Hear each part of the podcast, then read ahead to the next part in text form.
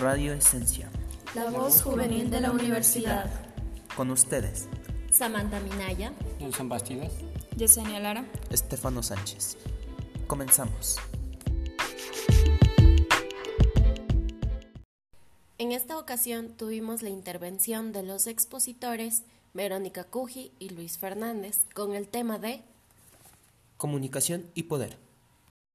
Manuel Castells define al poder como la capacidad relacional que permite a un actor o actores sociales influir de forma asimétrica en la toma de decisiones de otros actores sociales, de forma que favorezcan los intereses y valores del actor en situación de poder.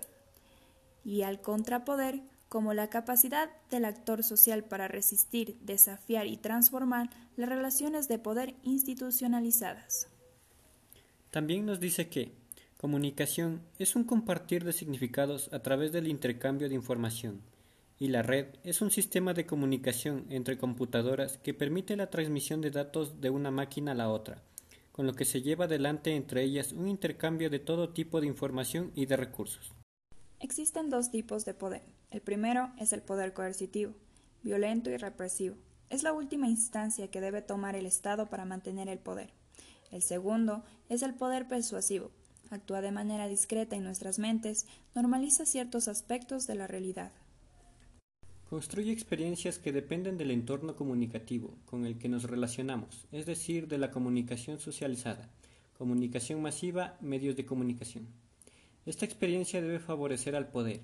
La forma en que pensamos determina la forma en que actuamos. el poder.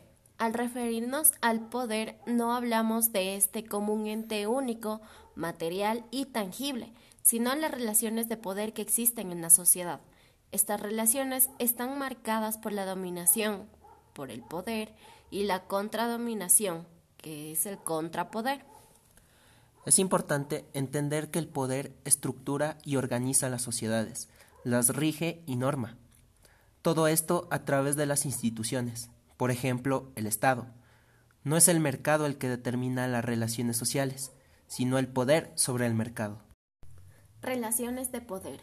A través de la historia, la información y la comunicación han sido las fuentes fundamentales de poder y contrapoder, de dominación y cambio social. Las relaciones de poder están enmarcadas por la dominación. Esta se da a través de las instituciones como el Estado. En el momento actual, el de la sociedad red, las instituciones sufren una crisis de deslegitimación. Sociedad, red y era de la información.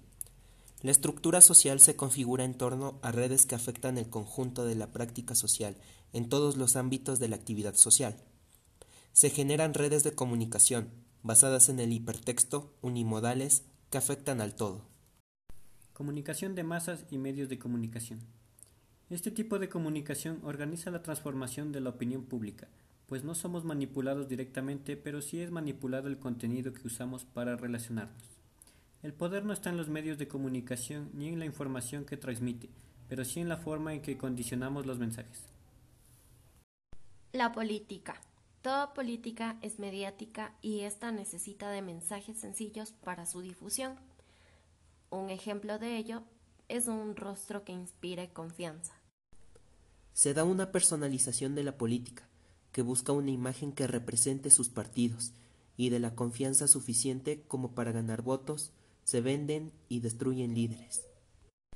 Es así que se da una política de escándalo, batallas por el poder simbólico, donde se juegan la reputación y la confianza.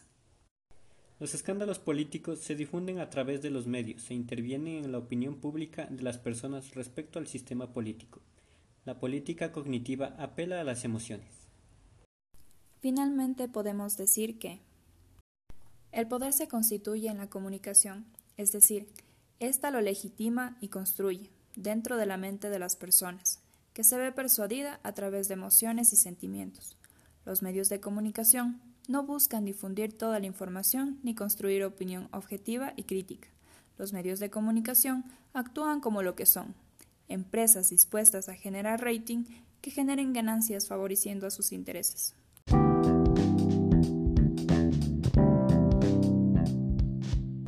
Gracias por seguir nuestra transmisión.